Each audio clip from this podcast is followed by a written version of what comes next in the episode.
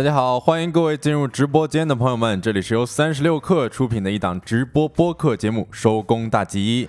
新鲜有料的商业资讯，轻松有趣的生活洞察。每个工作日下午五点四十，我们陪大家一起摸鱼啊！大家好，我是帮主。Hello，大家，我是小泽啊，欢迎各位刚刚进入直播间的朋友们。哇，大老板，好久不见了、哎好久不。见啊，大老板儿。是的，大家也可以在评论区跟我们打个招呼，让我们看到你。然后也非常感谢小宇宙、喜马拉雅、苹果 Podcast、网易云、B 站等平台的朋友们订阅我们的节目，也欢迎嗯 LX。对啊，今天呢是星期四啊，十月十九号。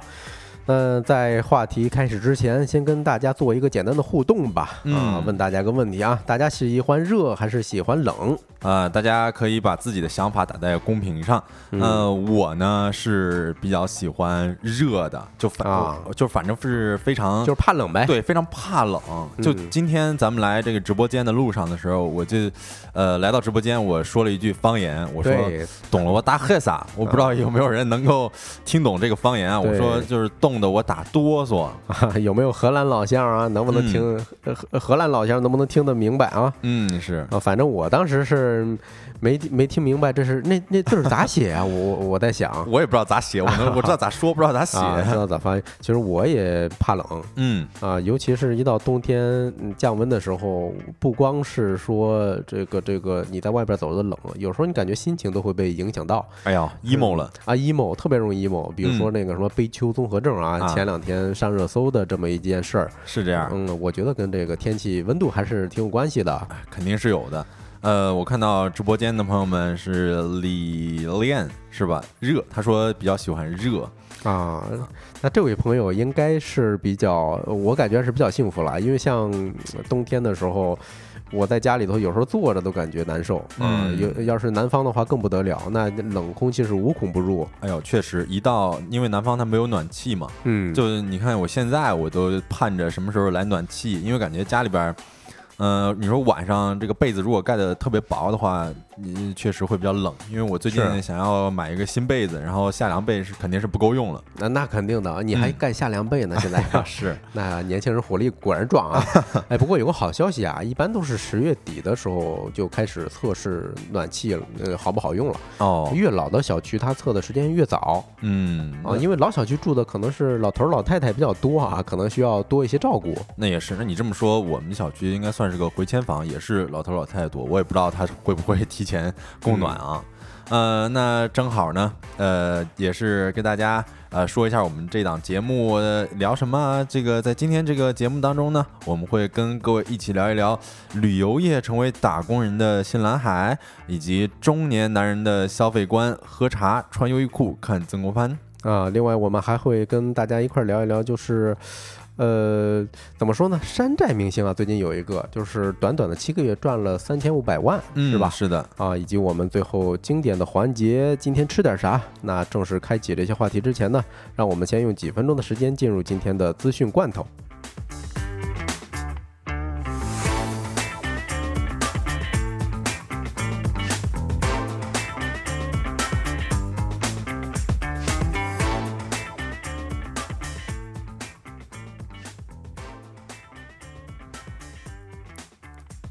哦，好，那欢迎回来啊！一起来品尝一下今天的罐头新鲜不新鲜。第一条呢是跟 iPhone 十五 Plus 相关的啊，不知道最近买了这个版本 iPhone 的朋友们心里头是怎么想的啊？iPhone 十五还有十五 Plus 九月份上市的时候就已经破发了，而且当天就冲上了热搜啊。呃，但是没想到就是出道即巅峰，这嗯因差不多小一个月了吧？iPhone 十十五的 Plus 渠道价格啊是一路走低，不仅远低于首发价，甚至比官网销售的上一代产品价格还要低不少。啊、根据一个深圳的三方渠道报价单呢，十五的嗯 Plus 版本就是五百一十二 GB 黑色啊，还有黄色版本报价是八千九百块。比苹果官网是便宜个一千零九十九啊。另外值得注意的是呢，这个价格比苹果官网销售的 iPhone 十三、十四 Plus 五百一十二 GB 版本的还要低九十九。嗯，哎呀，我看到这个新闻，我心里面的第一反应就是，呃，因为今天刚刚看了一篇文章嘛，他说早买早享受，这都是 bullshit。哎呦，呃，其实最主要的这个省钱还是这个晚买享折扣，以及不买不买百立省嘛。是吧？嗯，是。来看第二条，呃，第二条资讯罐头呢是 B 站说新增了双十一板块，打通京东、阿里、拼多多商品库。三六氪获悉呢，今年双十一期间，B 站与阿里、京东、拼多多三家头部电商平台打通了商品库，并且针对性的进行深度合作。双十一期间，B 站手机 APP 端底部的原会员购入口将暂时更名为双十一，并且呢新增了天猫双十一板块。直接展示天猫商品，并且支持点击跳转天猫页面购买。此外呢，B 站还将通过升级花火平台、完善带货组件、提供流量补贴等多种方式，让品牌在 B 站更高效的获客。哎，我感觉啊，这个新生代的平台，就是内容平台，他们还是比较实际的。嗯，包括像小红书也好，B 站也好，嗯，都其实这个有过自建商城的这种想法啊。是的。看现在基本上的思路还是转向了卖流量，对吧？把这些流量卖给巨头。嗯嗯。那看第三条消息啊。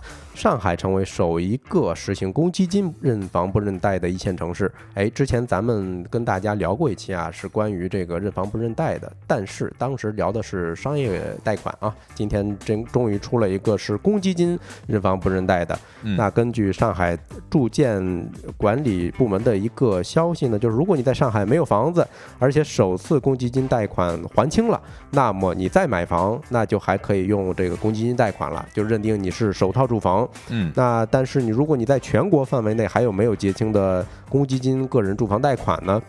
呃，或者在全国有两次及以上住房公积金这个贷款记录，呃，这种家庭呢是不给你贷款的。哦，明白。呃，之前有关这个认房不认贷的一些政策，确实出了很多。是的，现在确实是上海，它成为了首个实行公积金认房不认贷的一线城市了啊。嗯啊，考虑买房的也可以关注一下啊。呃，来看第四条资讯罐头。嗯，消息称马斯克考虑让 X 平台退出欧洲。哟，这又是一大动作了啊！据知情人士称，最近几周马斯克曾暗示。为了避免受制于欧盟委员会颁布的新法规，他旗下的社交平台 X 原名为 Twitter，呃，可能会退出欧洲。一位知情人士透露，马斯克对必须遵守欧盟数字服务法案越来越感到沮丧。他曾讨论过干脆在该地区取消这款应用的可能性，或者阻止欧盟的用户访问它。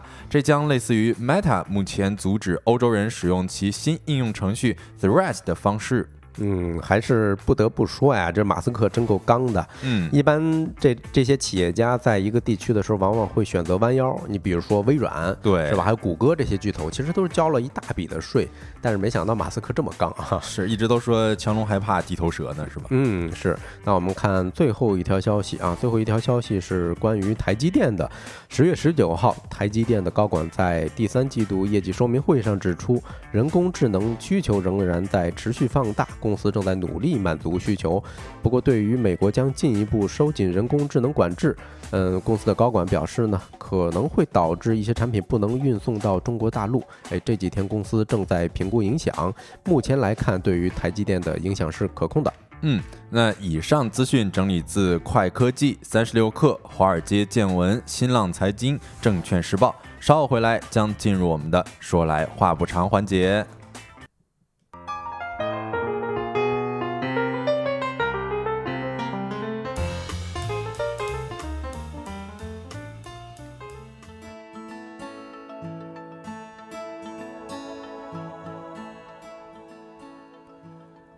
欢迎回来，来到了我们的说来话不长的第一个话题啊！第一个话题跟大家聊一聊旅游啊，也是最近感觉是秋天来了，我是观察到了，好像咱们北京临近的一些徒步团啊，在这个行动起来了啊，像上周六我女朋友也是去了马田岭啊，以及这种老掌沟之类的这些景点，我也发现好像有每天基本上都有从北京去到那个地方的大巴车。哦，嗯，所以感觉现在好像就是旅游业好像成为了打工人的一个新出路了啊！不知道大家有没有感觉到？哦，新出路意思也就是说，很多打工人现在可能转型去做导游。嗯，是有些呃，不管是导游也好，还是一些带队的，或者说是各种，比如说 City Walk 啊，现在各种各样的新形式可能都有吧。就是感觉今年的旅游业确实是要比往年火非常多的。嗯嗯呃，在这个话题展开之前呢，也是想要问大家一个问题吧，就是大家的现在的这个旅游欲望强烈吗？啊，如果强烈的话，可以在公屏上扣一；如果没那么强的话，也可以扣一个二，让我们看一下。哎，我先说吧。好哎，其实我一直是觉得呀，就是旅游这件事儿，哎，丰俭由人是吧？嗯呃，嗯说实话，如果有钱的话，也就有闲了。嗯那我意味着我可以去很多地方，但是呢，嗯，呃钱包有点鼓，有点瘪啊，有点鼓，是是是有点瘪。嗯对，现现在我觉得，呃，大家很多人可能都跟帮主一样啊，而且之前我其实有采访过一个。呃，博士老师，然后嗯。他，我我问他有没有跟学生们的一些寄语，他其实跟我们说的就是，能出去就多出去，能这个旅游就多旅游，啊。因为你这个上班之后，可能旅游的机会就非常非常少了。嗯，是，呃，我看到蒲公英也说了，呃，一啊，他觉得自己的旅游欲望非常强烈啊，啊。秀才一笑倾城，他说自己的旅游欲望没那么强烈，他打了个二嗯啊。我其实呃给大家分享一句话吧，这句话应该大家应该有所耳闻啊，就是当你在伏案写 PPT 的时候，阿拉斯加的鳕鱼正跃出水面。呃，这这个鳕鱼我们一会儿可以讲一个 细节啊。啊对，当你看报表的时候，白马雪山的金丝猴刚好爬上树尖，你挤进地铁的时候呢，西藏的山鹰却一直盘旋云端云端。你在会议中吵架的时候，尼泊尔的背包客正在一起端起酒杯在火堆旁玩耍，就这么一段话呀，就是啊感觉好像是，就是听完之后，我忍不住想下单买一袋大米，啊，是吧？是这这个嗯。应该是呃董宇辉他说的一句话对吧？嗯。啊，之前好像也有这个文案，呃，但是这其实就是跟咱们比如说打工的时候，然后跟这个旅游的一些盛况做对比嘛。嗯。所以其实听到这句话的时候，一种想要去旅游的感觉是油然而生了啊、啊，但是呃，这句话里边有一个特别有意思的点，就是阿拉斯加的鳕鱼正跃出水面。我当时我还有点疑惑，嗯，就是你说鳕鱼这这种鱼类它能跃出水面吗？因为怎么说？就因为咱之前不是有那个什么鳕鱼堡嘛，嗯，它都是深海鳕鱼堡，哦也是啊哎，是吧？所以啊我还查了一下，好像说鳕鱼它就是一种深海的鱼类啊，啊，可能想要跃出水面的话，那最多是被捞出水哎面。是的，是的，是，嗯好像，嗯，呃但是这个是一个小的玩笑了，就是，但是这这个这句话，这整句话还是让人觉得，啊，挺很向往，对的向往嗯旅游的，嗯。然后接着呢，再是跟大家描述一些现象吧，大家也可以体验体会一下，就是，呃，现在的这个旅游人次啊，就在前几天呢，文化和旅游部的数据中心已经晒出了双十呃这个十一以及黄金中秋节啊双节的成绩单了。说中秋节、国庆节假期八天呢，国内国内的旅游出游人数是八点二六亿人次，国内哦旅游收入实现了七千五百三十四点三亿元。哦，这个数据我有点印象啊，嗯我记得说是差不多是跟一九年持平了，啊就基本上说恢复到一个原有的市场了。嗯，嗯是，但是确实看到这个数据是感觉非常非常喜人的，嗯，因为现在大家对于这个旅游的呃向往也是非常非常的深了。我看到 Just There 也说了，说自己也是比较呃旅游的欲望是比较强烈的。嗯，而且现在的这个旅游的花样也是正在变得越来越多了。哎，没错，嗯好像今年呃社交平台上出现了很多新名词儿，是吧？对对对，你看什么 City Walk 呀，然后还有这个呃这 City Ride 是吧？这种骑骑行行团嗯啊。然后最近比如说秋天来了，很多人都想看一看秋天的景色啊，红色呀、黄色呀这些都想看，所以有了一些徒步团。嗯，啊，然后还有这个爬山啊、潜水等等，可能咱们任何咱们想到的或者说是想不到的，可能都在某一个地方已经成团了。哎，是，嗯，嗯更别提咱们之前有的一些，比如说特种兵旅游啊，嗯，还有说去淄博吃烧烤，去天津看看伯伯跳水跳水嗯。啊，这其实就感觉现在旅游的这个花样正在变得越来越多了，嗯。嗯，然后再包括还有一些呃最近短视频里边火的一些博主，你看我不知道帮主有没有印象啊，就是前一段时间有火一个导游他非常火，在新疆小齐好像是。哦，我有印象，因为我记着说他其实是另外一个博主拍了他们的经历，说这个小伙子特别特别认真负责，对对，就把这个一路上的所见所闻给发到网上了。嗯，是，其实那位博主他拍的就是这位导游，他给他们多少怎么样无微不无微无至的这种呃服务，嗯啊，基本上是一条视频让他一夜之间涨粉了三百万。哦，啊，这个数据我觉得还挺夸张的，就是泼天富贵啊。是，然后另外呢，还有就是我关注到的有一个博主啊，他叫做汪仔有内涵，嗯，呃，他应该也是在今年这个上半年的时候去发一个短视频，短视频的标题叫做五天爬五岳。我的天！哎呦，这个非常夸张！你看这个时间，感觉就完全不能完成，不可能完成的任务是吧？呃，对呀，你光爬个泰山，第二天估计腿都是软的。哎，是，但是他确确实实把这一系列的视频给做出来，给拍出来了，而且还火了，啊！就我觉得，其实就拿这两个博主做例子，我是觉得，啊，现在人们的这个旅行需求。也确实是非常大的，哎，没错，嗯，然后呃，而且这个我们今天的这个话题的标题叫做“旅游业似乎成为了打工人的新出路”啊，其实也是想要跟大家探讨一下，就是呃，现在旅游业的机会是真的变多了吗？对，其实我也很好奇啊，因为说前面介绍的很多是咱们作为一个旅游的这个旅游者，是吧？嗯，哎，看起来确实很繁荣。对，咱们主要是以一个游客的视角去讲的，咱们自己的体验或者说是观察。那现在其实有一个数据啊，也是跟大家呃分享一下。您您众所周知嘛，就是因为疫情的影响啊。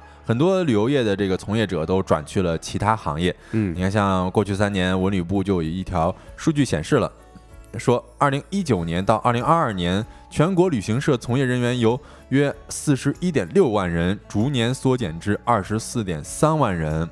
签订劳动合同的导游人数由超十二万人降至约八点二万人。哎呦啊，所以这就可以看得出来，呃，疫情对于旅游的影响是非常之大的。是啊，你看这个人数也好，还是说这些这个数字差不多缩水小一半啊，是吧？嗯，是的。而且呃，今年其实呃，大家不知道有没有观察到，就是导游基本上是供不应求了。哦，而且这个北京的导游，呃，甚至日薪都涨到了一千六百元。哎呦，这个妥妥的高薪呐！你很多大厂的不一定，基层员工不一定能挣这些钱。哎，是，但是也非常累啊，因为你看带一个这个旅游团，或者说是这个带带人去，呃，走走，比如任任何一个景点吧，你比如说颐和园啊，这些都是非常非常累的啊。对，这是体力活儿。嗯，我记得说夏天在颐和园有一个导游是热辐射病，哎，这个抢救无效去世的，是也是很惋惜啊。嗯，然后其实现在呃，这个数据表明了，在过去的三年，有很多旅游从业者都转行了，对吧？那是不是现在今年这个疫情已经？呃，我们说结束了，嗯啊，然后现在旅游业确实是我们刚才也分享了数据，比较热啊，对，非常非常热了。然后现在很多这个需求是爆棚了的，对对啊。近日也是有一个数据，像智联招聘，它发布了一个二零二三年第三季度人才市场热点快报，这里边就显示呢，暑期的旅游市场先热潮，旅游业招聘职位数同比增长百分之二十八点三。呃，这个上面有一张这个图片，上面显示的是二零二三的 Q 三，呃，招聘职位数同比增速 TOP 五的行业分别是啊，第一是旅游业，第二是新能源，第三是美容保健养生，第四是汽车零部件，第五是酒店民宿。哦，就是咱单看这个，这个是增速对吧？同比增长，对对对，同比增长的话，其实这就涉及到一个怎么说，有个基数。嗯，你比如说咱旅游业以前可能假如说啊，一年是一万个从业者，那它今年百分之二十八，可能就是增加两千八百个岗位，嗯，对吧？那其他行业也许是十万个的基数呢，那但凡少增长一点，也许可能比旅游业的整体要增长的会多一些啊。啊，也是，但是确确实实这个数据显示的就是现在旅游业可能啊很。很多人都急需旅游相关的人才，包括我们的社群里边也有人分享说，有一些呃旅游的社团或者说是旅游的机构已经开始公开招人了。哦，嗯，然后呃，刚刚我们也说了嘛，其实还有一个主要的原因就是现在这个旅游确实是花样百出，机会变多了，嗯甚至也你能也也也能感觉到，就是门槛变低了，或者说是旅游业它正在向各行各业的人都伸出橄榄枝。呃，这怎么说呢？就是你比如说，你如果非常了解你当地的一个历史文化，或者说是风土人情，嗯那你就可以开发一条你自己有独到见解的 city walk 路线。啊，就你发明一条你自己体验、深度体验过的这么一个旅游路线。哎，对你像去年你看泉州，它不就是有这么一个呃，虽然那个时候没有 city walk，啊但是嗯确确实实有这么一条路线是非常火的。哎，是啊，然后后今年我也看到了有一些组织，他在比如说在北京 City Walk 路线，可能一个人客单价都能达到两百多，这个确实是还嗯，感觉还挺有的赚的。而且，假如说那个你是带三五个人，那一次性也能赚个一千块钱，是是是相当不错了。嗯，成本就是你需要了解这个每个地方地标啊，或者说是有一些历史。嗯，嗯，我看到有人哎说晚上好呀，下班下班，哎呦，真真羡慕六点下班的呀。就是我们已经形成这么一个印记了啊！大家一嗯打开听到我们节目，这差不多就是在下班了。嗯，是的，这样子我们可以一起来陪伴大家嘛。呃，然后另外呢，就是我其实说一个自己的观察啊，就是今年十一我回家的时候，呃，因为我亲戚有一个人是开车站的嘛，然后嗯我去到那边车站，我看到呃原来非常多的大巴，现在只剩下两辆了。啊、哦我就我就不知道是怎么回事儿，然后我妈给我解释说，呃，其他的十几辆都是被人租走了。啊哦，也就是说，可能是因为这个旅游团旅游的人数比较多。对他们就是包车去出行嘛，是的，是的。啊，我当时我没想到，就是居然连我们这么一个河南的四五线小城市嗯啊，旅游行业都这么的火爆，所以我觉得还挺夸张的。嗯嗯，而且还有现在就是大家确确实实就是抓紧一切机会出门旅游嘛。你看，像十一的这么一个数据都能够显示到，我我确实我之前我基本上就没有见过说十一抢票抢不到的情况。呃对是啊、我我是没见过，可能我出门出的比较少，我不知道帮主见没见过。呃，我我我是我也是怎么说呢？我体验可能会明显一些吧。嗯呃，另外一个也有官方数据佐证，就是说今年其实黄金周的呃出行人数，就是坐铁路啊，嗯是要比过年的人还要多。对，堪比春运了，已经要比嗯春运还要多了。你看，像我十一坐绿皮火车回家，你看我都抢不着票，坐绿皮火车的。然后旁边呢就坐了一位大学生，嗯他当时问了我一个问题啊，他说：“你也是来北京玩的吗？” 我抓住了一个细节，就是这个也是从那儿来的，就说明他周围人很多呀，对，说明他是在这个北京玩的，来嗯来北京玩两天的。因为我是大概是这个放假两天之后啊嗯才回的家嘛。然后他就说他在北京特种兵旅行了两天，然后他说哪儿哪儿都是人。我说你确实是太太勇敢了哈。啊是太勇了，嗯对对，有有这个十一的时候，确实是这个旅游的非常非常，就哎是选十一出门的啊，我一直是在心里头默默点个赞啊，哎，对 是是是，我嗯我当时这个我听到他说啊，他在北京特种兵旅行了两天，我差点就给他敬礼了。嗯嗯，对。然后这个其实我们也跟大家分享了一下，呃，过往的呃旅游从业者转行，然后再包括现在旅游业的机会或者说是招人正正热呢，嗯然后再包括现在这个旅游的一些这个花样也是越来越多了啊，给大家梳理了一些这样的情况。但是其实我们要说这个旅游业真的好做吗？其实，嗯、好不好做，我们自己当然不太知道，嗯但是确实我们能够体会到这是非常累的。对对，嗯，你包括帮主刚刚所提到的，呃，今年暑假的时候就有一位导游，呃，得了热射病啊、嗯就已死死亡了嘛。但是确实这种累，我们能够体会到，就是你比如说现在的这个徒步团，它基本上都是每天要起个大早、嗯啊，你说五点可能都已经算是还可以的了。啊是你包括这个制定路线。呃，购买保险啊，而且这个游客安全这是最重要的。是啊是啊你像万嗯啊、对你，你万一遇到一个游客，他没有那么呃服从管理，或者说是比较的跳跃、比较的活泼，那其实每一项都是操碎了心的。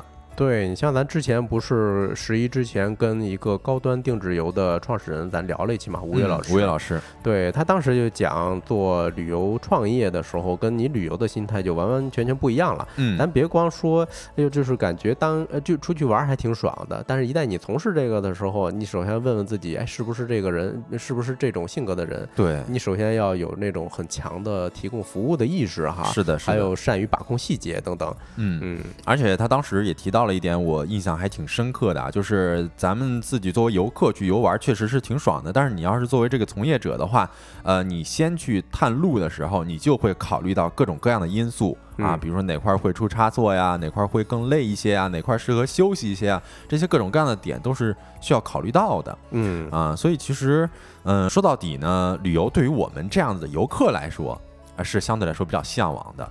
但是呢，如今确实旅游业它到底是不是一个好干的行业啊？那那我觉得确实也只能是冷暖自知了。嗯嗯，那这个话题我们就先聊到这儿。然后下一个话题呢，我们会跟大家聊一聊中年男人，但是也会跟大家预告啊，就是在这个音乐过后呢，我们会抽出今天的礼物，大家也可以随时的关注。嗯。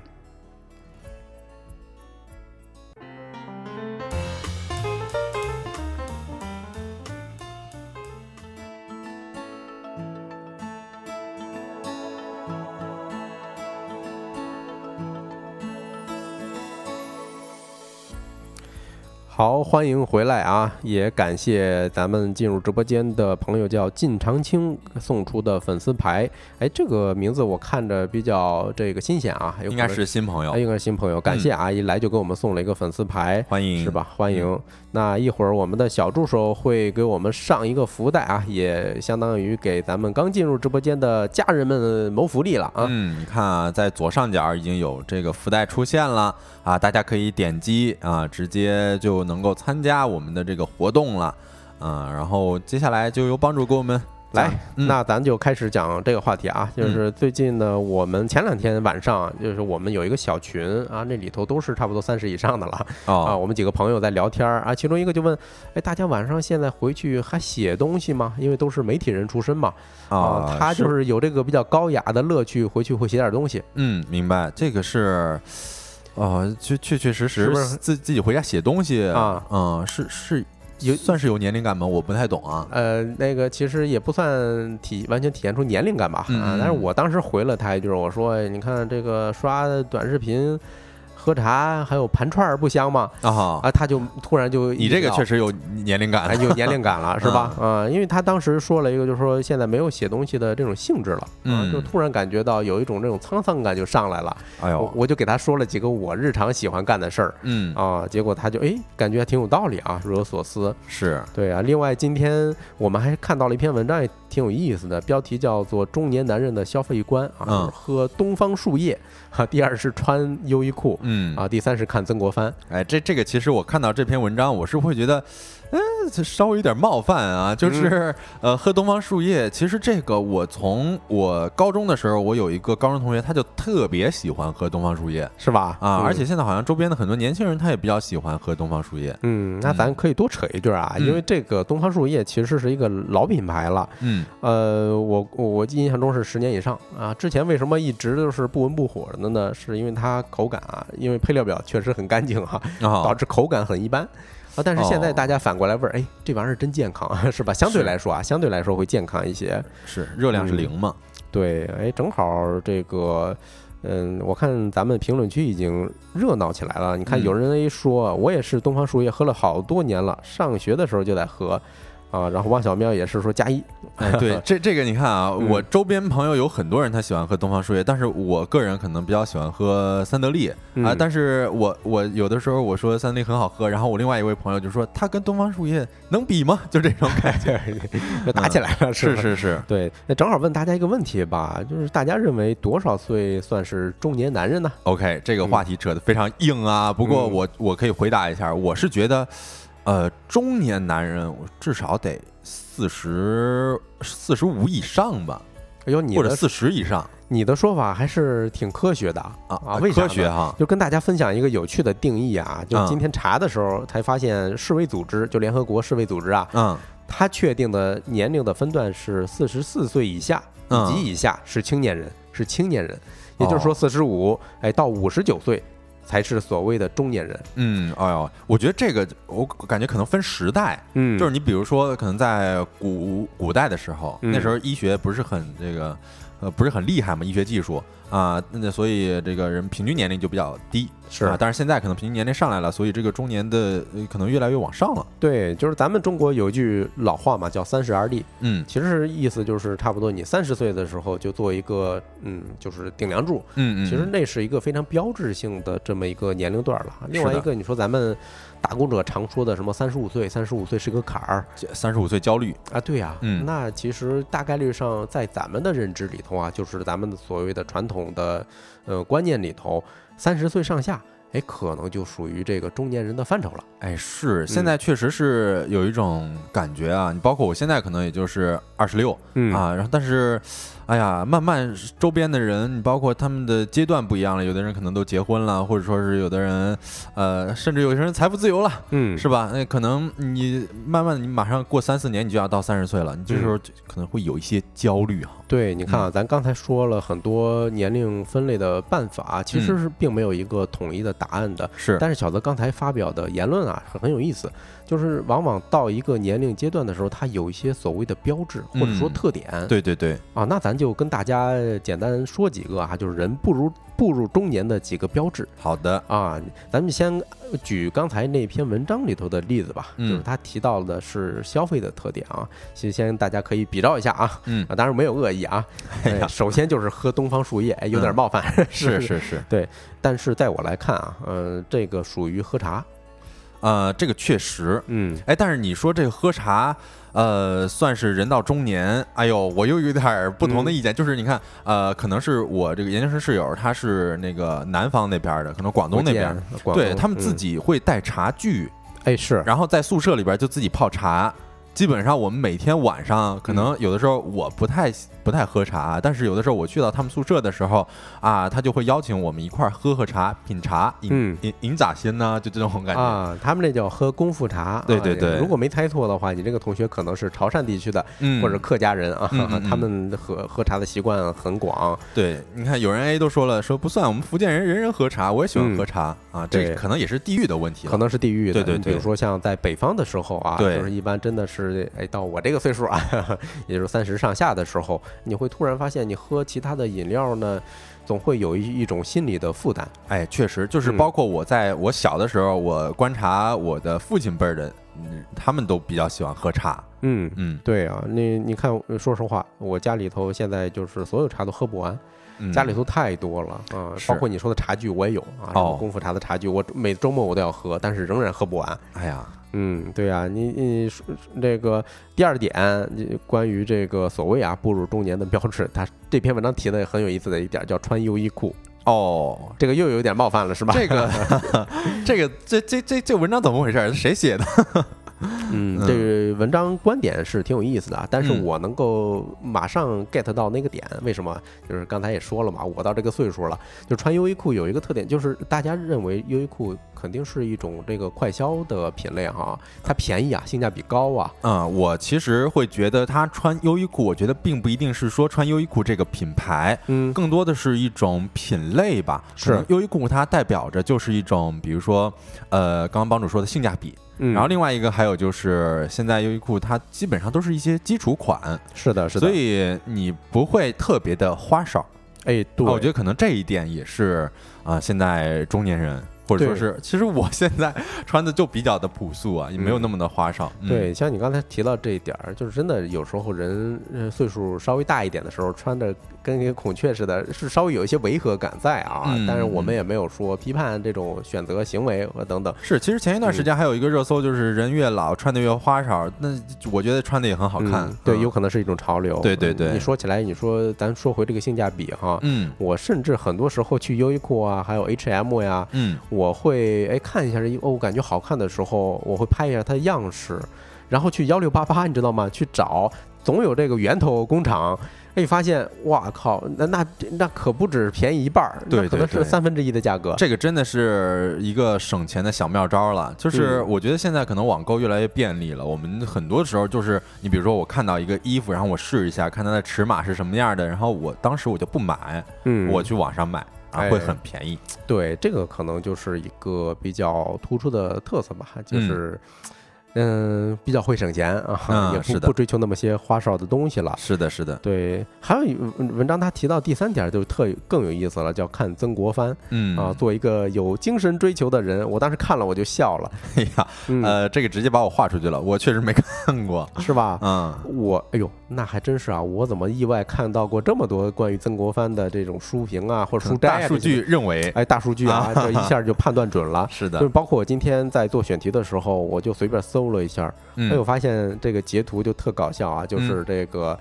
呃，关于曾国藩的什么最新消息？哎，要不就是什么人生下半场，牢记这四句话啊；哦要不就是曾国藩说啊，男人欲成大器，能力不是唯一。哎，牢记这四点啊。中老年的鸡汤，哎，对，就是鸡汤味儿特别浓嗯啊，就是因为曾国藩本身他确实很有一种是这个这个中年男人的，我我感觉他算是精神教父了。嗯啊，嗯，哎，你看咱们朋友这个评论区有个朋友熊 baby 说啊，最近曾国藩的推荐也蛮多的哈，那你可以考虑一下，为什么大数据也会推给你？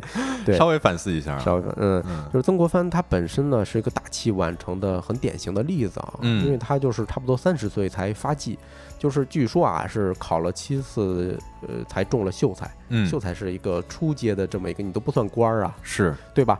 然后呢，到三十七岁的时候，他竟然就已经官至二品了，可想而知，他三十岁到这个三十七岁，七他这个年，升官速度还挺快的，对呀、朝嫔这是朝堂上的大员，对嗯吧？？是，啊、但是你说现在咱们这个中青年人吧，啊，这个跟曾国藩一样，基本上很多也都是到了三四十岁的时候才体会出所谓那那种生活的无力，或者说自己哎终于认识到自己也没有那么自命不凡。就是人最终还是要与自己的这个平凡和解的，哎，是嗯。对呀、你像，嗯，我有时候我看曾国藩的内容呢，就感特感觉像看《教父》电影，因为我之前不是也跟大家讲过，我很喜欢这个系列电影嘛，嗯。就是因为《教父》也在说啊，就是给男人看的电影嘛，嗯、提到了很多什么为人处事啊，什么承担责任呐、还有什么家传呐、这些事儿，你发现在曾国藩的这些内容里头都有。嗯，对，其实呃，刚刚帮主说自己这个喜欢看《教父》嘛，其实我当时我听过一个。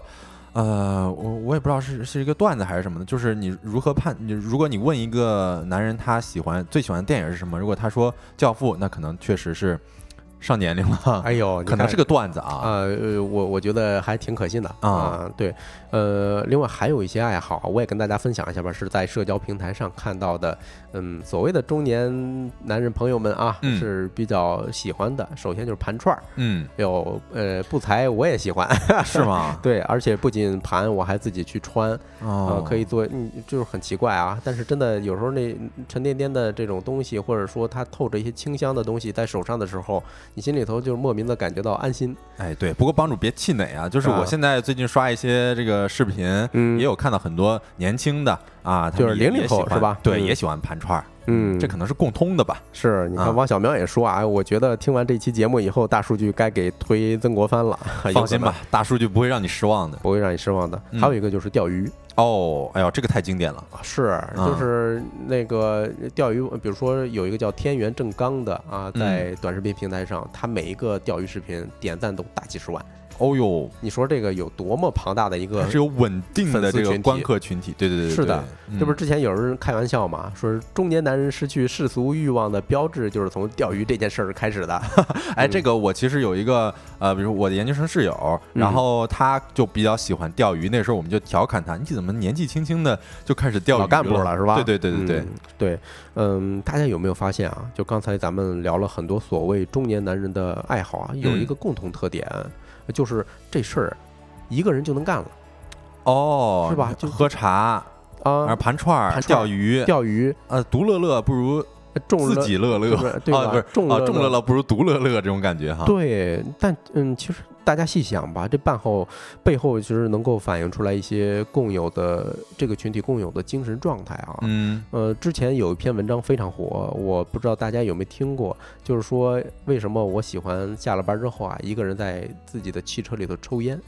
呃在汽车里面抽烟不推荐啊，啊感觉不是很安全啊，不安全，而且不健康啊。对对对对，因为那个主旨就是说啊，因为只有那个时刻才属于自己啊。他描述的是一个中年人的生活状态啊，就到了家楼下之后，他也不上去啊这就在车里头，就可能透着窗啊，就是抽烟。对我们嗯之前，呃，我因为日本好像有一个嗯中年男人的一个标志，就是下班之后不回家，在车里边待一会儿，或者说是在哎啊居酒屋里边喝点酒这种。是这个嗯就是异曲同工嘛。嗯另外前一段时间，相信大家很多都看到过，就是胡歌啊在。呃，微博上 emo 了哎，emo 了，嗯，对吧？早晨干劲儿满满，然后晚上的时候半夜一两点发那些很丧的那些话儿，哎，说，要退出娱乐圈啊之类的，是吧？嗯，其实这个就是能够展现出来现在所谓的中年男人这个群体的，嗯，我觉得这叫孤独危机，嗯，对吧？就帮呃刚才咱们说了那么些爱好，那么些火的爱好，都是一个人去干的事儿，哎，是，对啊，因为有时候咱们想吧，就是我我以我为例啊，我现在跟周围的同龄人，就是关系非常好的兄弟们啊，嗯，很少会有语言的问候。这个是怎么就就是你你怎么样啊？嗯最近这种吗？对，就是很少会有这种契机去聊，那往往是有事儿说事儿啊。嗯当然，比如说我今年有一个兄弟从 ICU 出来嘛，嗯我们非常开心。嗯，他进去之前呢，也是大家就出钱的出钱，出力的出力。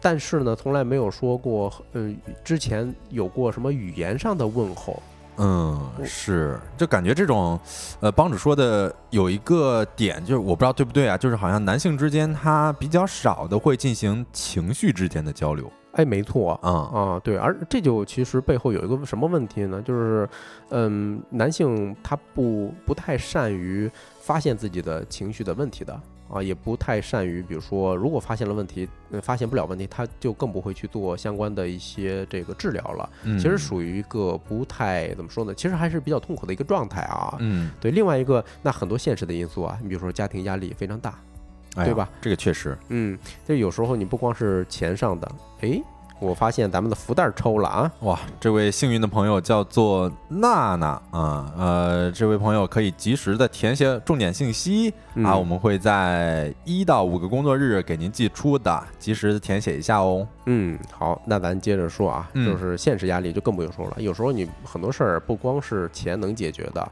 啊，当然很多是呃，主要是 这个钱的问题哈。一一切基本上都是嗯钱的问题、对，啊。另外还还有很多那个精神上的压力，你没办法去向周围的人袒露。为什么？因为咱们的社会有一个基本的文化刻板哈，叫，比如说，首先它是讲究男性要阳刚，嗯，对吧？你阳刚，那你能够扛事儿。用俗话说，就是你能扛事儿。你你不要有一些事儿啊，你就跟别人说，你要独自承担起来这些东西。对，就不能哭。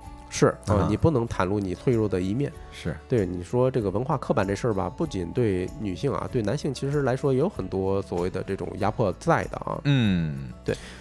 但是说到这儿了，其实男性也可以哭，是吧？哎，男性女性都可以哭。都可以哭啊。对对对就是以上啊，咱们聊了很多调侃的东西，大家千万别往心里去啊。嗯，其实很多时候，嗯，不管是现实还是说这个文化刻板，嗯，男男女女都没有办法嗯有完全就是说把所有给这这个外界的压力给袒露出来。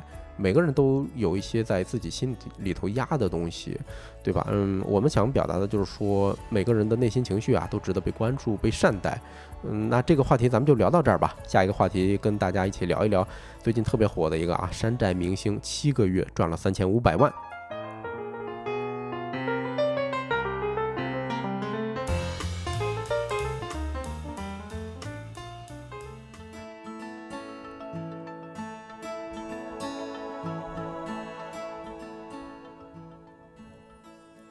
哎，欢迎回来！我们第三个话题呢，讲一讲山寨明星居然成了财富密码，七个月赚了三千五百万啊！不知道大家有没有关注到啊？就是有一个网红，他叫做呃林达乐啊，嗯也是一之前的艺名叫鹿哈啊，啊。他说他直播的时候呢，自曝说月赚五百万，带货七个月挣了三千五百万。哎呦，这个数是吧？就反正我眼红了啊，是引发了大量网友的热议啊！我看到熊 baby 也说好羡慕，是吧？嗯啊，然后他在直播当中还透露了说，呃，自己已经购置了一千一百万的豪宅，两百七十七万的豪车和六百多万的写字楼。我天哪！而且这太牛了家啊，就是是各种呃住的、开的，还有产业都有了。对自你说自己想要拥有的都都有了。然后 红旗说鹿晗不是，这是鹿哈哈，嗯这这肯定不是鹿晗，我们一定要这个澄清一下，对，啊这是鹿狗头保命啊！对，嗯不是鹿晗。对，然后呢，这个数据显示啊，其实林达乐也就是鹿哈，我们之后就叫他叫林达乐吧。啊，他现在名字嗯都已经改成这个了。然后他目前在抖音拥有六百七十四万粉丝。呃，过去两个月他的直播的销售额基本上是一千到两千五百万元，其实直播的这个人气峰值呢，几乎是场场十万加。呃，这个这这个数量确实是比较可，观的。要养一个一万人以上的直播间是一个非常不容易的。如果他嗯是场长十万家的话，这简直是一个太大的，就是破天富贵啊！是太牛了。然后这个有网友评论说，鹿晗二十三岁都不一定能赚这么多 啊，因因为这位呃林达乐。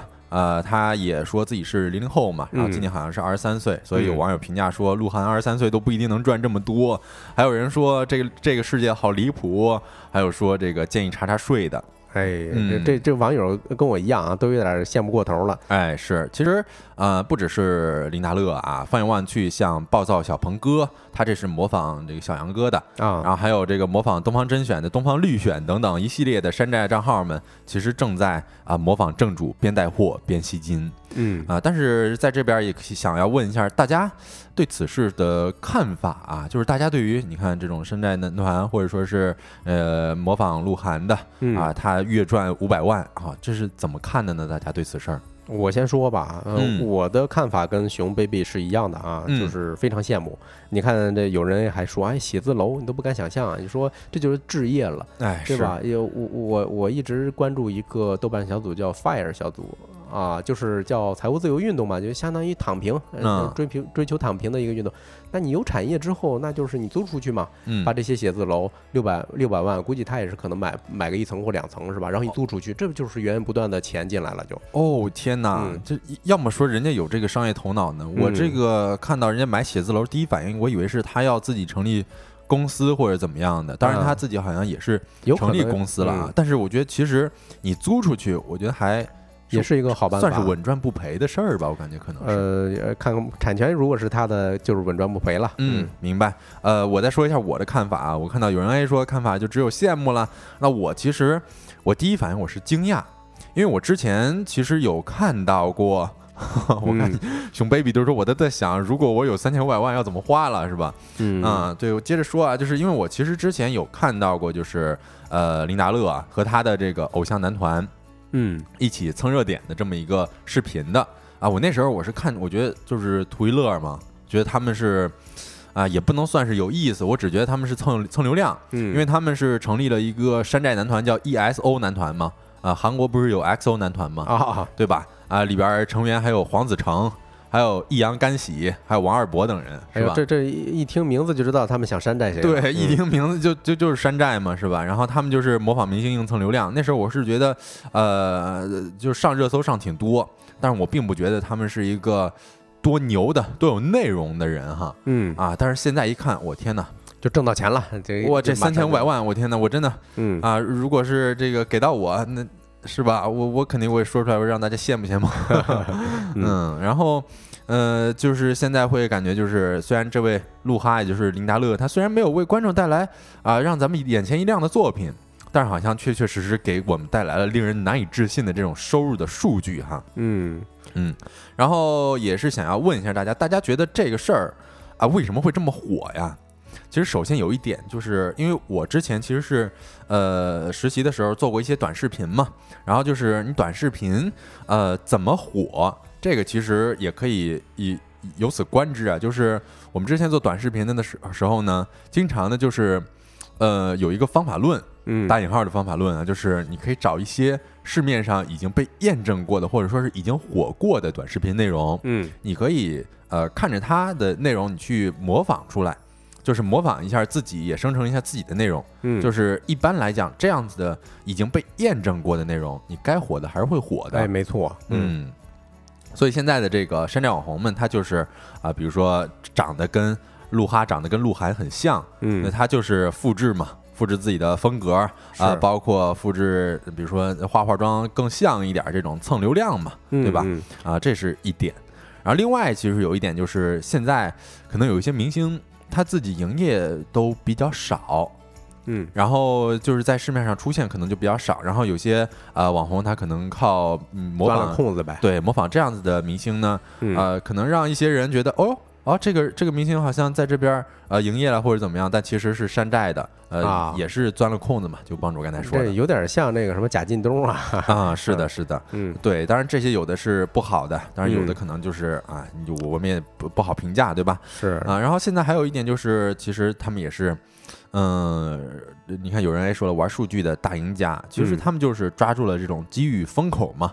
对就是你看在这个某音平台上，我们可以看到很多林达乐他直播的切片儿，但是在直播过程当中，他就是卖货嘛，基本上就是边吃边播。嗯啊，然后有有些粉丝就觉得他确实是抓住了机遇啊！你看他从这个 ESO 单飞，就是 ESO 他那个山寨男团啊，嗯他单飞之后就开始这个，一开始他做短视频可能没有那么大的流量，嗯但是他后来开始这个直播带货了，因为直播带货这这两年确实很火嘛，是然后他也一直是很拼，就是边吃边播啊、可能大家也觉得他相对来说比较有礼貌，可能在直播带货里边也算好的了，嗯而且他这个样貌也很有特点，是啊很很像嗯明星嘛，对吧？对所以可能确实这个时候就是抓住了这么一个机遇和风口。对，就是说起来，其实就是首先老天爷给赏饭了，人嗯家谁让人家这张脸长得像呢，对吧？是，其次呢，说实话啊，咱抛开这个做法到底是不是合适，嗯，那至少人家对于大数据以及对流量平台的分发规则都是有非常强的理解才能做到。哎，对，感觉我觉得确实是这样，就是啊、抛开他与这个鹿晗比较像不谈啊，就是这个人他确确实实是可能有有这个实力，或者说是在往这方面努力啊，人家也是有做功课的吧。嗯然后再也再说一点，就是，呃，既然有这么多这个模仿呃明星啊、走红的人，或者说是模模仿头部主播走红的人，那难道你只要模仿就能够走红吗？或者说只要模仿就能够这个赚大钱吗？嗯、其实也不一定哈。嗯就是这里边有一个例子，就是张子成，张子成就是刚刚我提到的。呃，鹿哈他们的一个 ESO 男团里边的模仿黄子韬的啊，啊人，他当时是叫黄子成，但其实他本名叫做张子是吧？嗯。对对对对，啊、他之前呢就在今年的二月份开始尝试直播带货。根据馋妈妈的数据显示呢，他其实过去三十天累计销售额在两点五万至五万，然后你按照这个百分之三十的佣金计算呢，收入基本上是在七千五百元左右。呃，然后林达乐其实也表示说，张子成其实之前没有赚到什么钱的，嗯。啊，其实在这个通过张子成这么一个数据，我们这么一个例子，我们也可以感觉到，就是现在你说直播带货真正能赚钱的主播，还得是头部主播是，极少数，对，嗯。极少数，你可能收入七千五才是主播们的真实的常态。嗯嗯，然后呢，呃，在现在这么一个直播的大势之下呢，中国的演出行业协会等联合编制的《中国网络表演直播与短视频行业发展报告》已经有一个数据了，就是截至二零二二年末呢，我国网络表演行业主播账号累计开通超一点五亿个。以直播为主要收入的来源的主播当中呢，百分之九十五点二的月收入为五千元以下，只有百分之零点四的主播月收入在十万元以上哎呦，你看这个金字塔，何止金字塔呀？我感觉那个塔尖儿基本上快着地了都，啊，这是一个特别圆锥那种嗯感觉了嗯啊啊。然后这个呃，是我们讲到了这个明星，他到底也不是明星，就是现在网络山寨明星吧山寨嗯明星，他到底模仿就能走红吗？其实也不尽然，对吧？对，然后其实还有一点就是值得讨论的，就是现在你说这种内容它会造成侵权吗？就反正直观感受啊，嗯。肯定是在擦边儿，是吧？是。你相当于借着人家这张脸在行事。你关键如如果说呃你要是在官方直播的时候，你说呃这个这个这个叫什么，或者嗯。说跟那个明星的名字很一样的时候，嗯，那明显的就是在蹭人家的流量了。哎，是这个也有相关的呃专业人士来去回应啊。你看，像这《新京报》的一个呃采访当中呢，就采访到了律师事务所的律师啊。这位律师呢就说，其实模仿和山寨都不是一个法律的概念，所以其实比较难界定其侵权的界限。但是你如果说这位网红他冒充明星并且进行商业活动，嗯，那可能就会涉及侵权。你比如说，呃，这位这个林达乐，他冒着呃鹿晗的名义去参加综艺，那这肯定就不行，这就是涉及侵权的。对，啊另外，嗯而且你这个行为做事儿的时候啊，也不能、嗯肯定不能对原明星造成一些负面的影响，对吧？哎是嗯是，如果说这个对于是是否会侵犯这个明星本人的名誉权呢？啊，那位律师也表示了说，如果只是模仿名艺人的行为，并没有贬损艺人的形象，或者说是让呃，这其实是没事儿的。但是如果说有一些负面影响，那就可能会造成一些啊、法律的危害了，法律的风险了。嗯，其实嗯，说到这里啊，我看到红旗说好奇带什么货，呃，你看这上面有这个凤爪对吧？呃还有吃的，我看啊，对，一般都嗯。是吃的，嗯。然后还有这个最有名的就是他带货奶枣哈，就好像呃一边剥一边吃，然后一个一个往嘴里边塞，大家觉得得他很辛苦，有的人觉得，是。嗯，然后其实说到这儿呢，在我看来就是。你山寨模仿明星赚钱，那呃能够赚到这么一个地步，我觉得确实是有一定的运气和实力在的。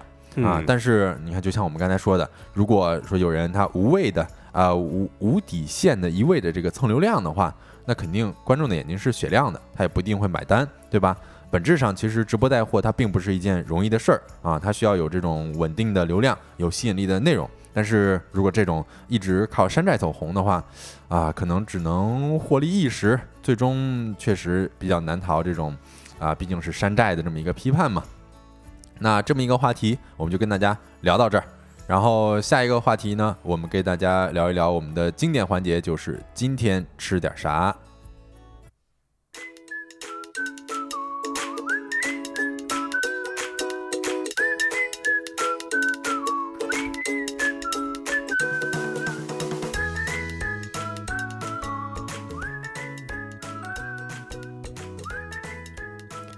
好，欢迎回来。呃，咱们这个话题呢，讲快点啊，我饿了。嗯 今天儿太凉了，呃是这个的能量消耗的有点快。嗯那今天讲什么呢？今天就讲一个南方的美食啊。好，呃，给大家介绍一道面食，叫虾爆鳝拌面，或者说嗯叫虾爆鳝拌川儿。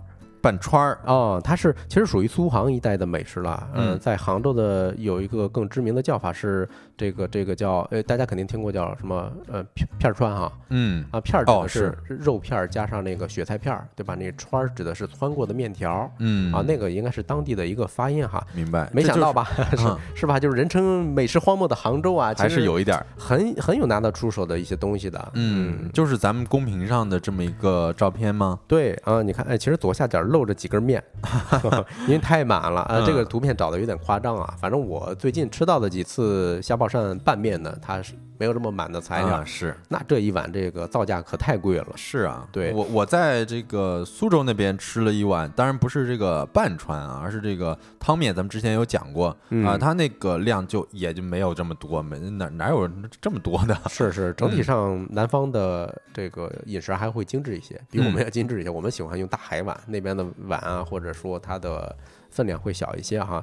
嗯，杭州人有多喜欢吃面呢？其实咱以前老说西安人呐、还有什么西北人喜欢吃面条儿，但是根据地道风物这个公众号它的一个报道哈，说在杭州几乎一条街就有一一个一个面馆儿，嗯，呃，杭整个杭州有三万多家面馆儿，呃，这个数量怎么理解呢？是西安的一点六倍，是成都的四倍。你看川渝地区它是吃比小面，西安都要多呀。哎，没错，哦，，对，呃那咱就是直接说这一道面的一些特点吧。嗯啊，首先它的面条，刚才咱们不是说什么半川儿嘛，对吧？嗯川四川的川哈，呃，这个苏杭地区的面条是非常典型的碱面条儿哦，啊，这说实话是我有点吃不惯的地方啊。是我们之嗯前讲过那个热干面，它也是碱面。对，嗯嗯，南方喜欢用碱面，因为这样呢，它会比较有韧度啊，它但是跟我们北方说的那种叫，呃，过完凉水那种嚼劲儿还不太一样。嗯嗯，对。那为什么要用这种碱面呢？啊，而且杭州的拌面啊，它是用的是所谓的这种嗯比较细的碱面啊，因为哦这种碱面它容易挑开，不容易粘连。是，哎，嗯我感觉有点像我们那儿的卤面那种感觉了，不知道大家有没有听说过啊？啊 反正就跟焖面的差不多，但是要比焖面有点像，对更细一些。是的，是的，嗯，嗯然后呢，他会把，因为咱今天讲的是虾爆鳝哈，嗯肯定里头有一道重头戏是这个鳝鱼，他会把这个鳝鱼片儿切成两指宽的这种大片儿哦，啊，然后展开在这个热油里头爆香爆脆，哎呦，那香味儿我真不敢想。对，而且它那边用的是真是宽油啊，哦，啊是。那个油非常大，这是一大特点。是，啊，然后再加入一些虾仁儿滑炒。啊，最后其实就是很简单的加一些水啊、酱油啊，略这么一烹，嗯。啊，它可能会再撒一些胡椒粉啊，因为我吃的时候感觉胡椒的味道是比较重的，嗯。嗯，最后再浇到过完水的，也就是那个川儿，嗯。呃，浇到这个面条上面盖上，这就完，呃这就相当于是完事儿了。嗯嗯，其实很说起来是很简单啊，那它口感基本上因为虾片儿是这个扇片儿啊，是在油里头是爆过一遍是吧？爆透了都，而且呢，它会吸一些汤汁儿，所以它是脆中呢带一些韧劲儿的。啊、是这个，我感觉确实肯定会很好吃。虽然我没吃过这种半串儿啊，但是我之前刚刚也说了，吃过那个呃汤面，然后里嗯边是有这个鳝鱼，然后这个鳝片儿，嗯，我是觉得它那个呃又嫩。然后它那个汤汁确实，我感觉是稍微稠一点，就是我吃的是嗯稍微稠一点，但是你放到这里边，它又是拌面的，我觉得确实应该会很好吃。哎，是啊，嗯呃，另外它有一大特色，就是你吃进口中的时候啊，它是酱香口，然后嗯回口是带一些甜。是，啊，就是苏杭地区的面，它一般会带一些这个甜口嗯啊，可能做菜的时候，要不就是放糖了，要不就是放那个鸡精，放的会比较重一些哈。另外一个，你就算把这个碗这碗面条扒拉干净，它碗底儿的，你还能看到那个浓浓的酱油色、酱油色啊，啊就是非常非常深。那能喝吗？嗯，它我还真尝过一口，啊说实话一点儿不咸，啊，不咸啊。对，不咸。呃，但是我习惯性的会让老板给我浇一勺这个面汤，哦，然后就着这个就和一块儿，然后原汤化原食儿。对，就嗯喝了。嗯，它倒是有一些淡淡的酱香味儿，还是挺奇特的。嗯嗯嗯，其实刚才咱讲的所谓的虾爆鳝啊，只是一种浇头，嗯对吧？嗯，除除此之外，更出名的还有更常见的吧，还有什么腰花儿啊，还有什么猪肝儿，哎对，还有那个大排。啊，大排是。对，嗯，我记得之前咱我在群里头扔过一回拌面，其实是那次是吃的猪肝儿啊，嗯，那个猪肝儿倒是量会比较大一些，因为相对来说食材会便宜。便宜一些嘛。对嗯呃，那呃，虾爆鳝呢，嗯，其实它的历史并不是很久远啊。嗯哦，对，如果我们说虾爆鳝这一种浇头的话，嗯，它基本上源自于杭州的一个面馆儿，叫奎元馆。啊，奎元馆对，它其实是这个同治年间啊，就是一八六七年的时候，呃，在杭州创办的一个啊、这个面馆儿吧，小面馆儿，那也快两百年了，感觉呃，一百多年吧，嗯一百多年，是对，呃，但是人家很出名，为什么呢？因为嗯文化名人老提他。哦，谁呢？你像古龙，他在这个《多情剑客无情剑》里头就提到，哎，提到一个词儿叫城南奎元馆哦啊。，另外，金庸老爷子啊，据说是亲自探过这家店，应该是九十年代的时候的事儿。嗯这家店家上来就弄了八种特色面条，啊，就把金庸老爷子震撼到了。这然后排面哎，对，那牌面啊，金庸老爷子一激动呢，就写下提了这个字儿，叫“杭州奎元馆面点天下冠哇 ”，，还有这么一个典故在这。太牛了。对嗯嗯，其实它火起来也是一个意外因素啊，嗯啊，也是说当时你因为是小面馆嘛，对吧？呃，本身店主是养家糊口，没啥名气。嗯不过呢，有一天来了一个寒门秀才，哎，这个想吃碗面。那个老板挺善良的，那就给他用清汤来了一碗儿，哎，来了一碗呃，然后顺便给他握了三个鸡蛋，啊哦就就是嗯，有一个美好的寓意吧，就是希望他连中三元 啊。结果呢，人家还真给中了。哇塞，这么牛！中了状元嘛，对吧？嗯所以就嗯回回来相当于感恩。然后呢，就给他提了一个字儿，叫魁元馆啊。据说最早的时候是那个魁是白白胜魁，就是那个带鬼字旁的。哦，后来这老板觉得不吉利啊，那是呃，改成了现在这个魁啊，就是哎呀，就是魁哥啊，我特别喜欢的一个香港黑帮电影里的一个角色吧，啊，明改成这个。对，最后再跟大家推荐两个店吧。我这两家店都是吃过的哟。第二个店不能说推荐了，因为它已经嗯倒闭了。哦先说第二家店吧。之前在三里屯的时候，三三大厦嗯，有一家啊，这个杭州的片儿川，非常棒。嗯，他家的猪肝面啊，还有什么虾爆鳝啊，真的很实惠。那居然能倒闭，那可能就是那个地段是吧？呃，地段可能房租太贵，嗯没扛得过去啊。明白。另外一个就是在咱们现在公司附近哦，真的啊，对啊啊，九仙桥啊，叫陈记虾爆鳝。OK，我啊 mark 一下，我到时候我可能去是吧尝一尝啊。哎，可以去，非常值得去试一试啊。嗯好啊那今天要不咱就先这样啊。好呀，啊，正好有一些新朋友进来，那就跟大家介绍一下吧。嗯收工大吉呢是一档每个工作日下班时间开播的直播播客啊，这里有新鲜有料的商业资讯，轻松有趣的生活洞察。嗯，那以上就是今天所有直播的内容了。如果大家有什么建议啊，或者说想有一些话题投稿，都可以去小宇宙 APP 啊，一个听播客的 APP 小宇宙嗯去发现，找一下我们的小助手的微信，对哎，我我我们小助手会拉你进群。哎，是的，然后错过的内容也可以来到小宇宙啊、找我们的回放。我们基本上每天这个下播完之后就会把内容上传的。那最后说一下我们节目的 slogan：太阳下山了，你什么都没错过。我是小泽，嗯，我是帮主，哎，期待明天的同一时分跟各位再见面。祝祝大家收工大吉，拜拜。拜拜，赶紧下播吃饭。好。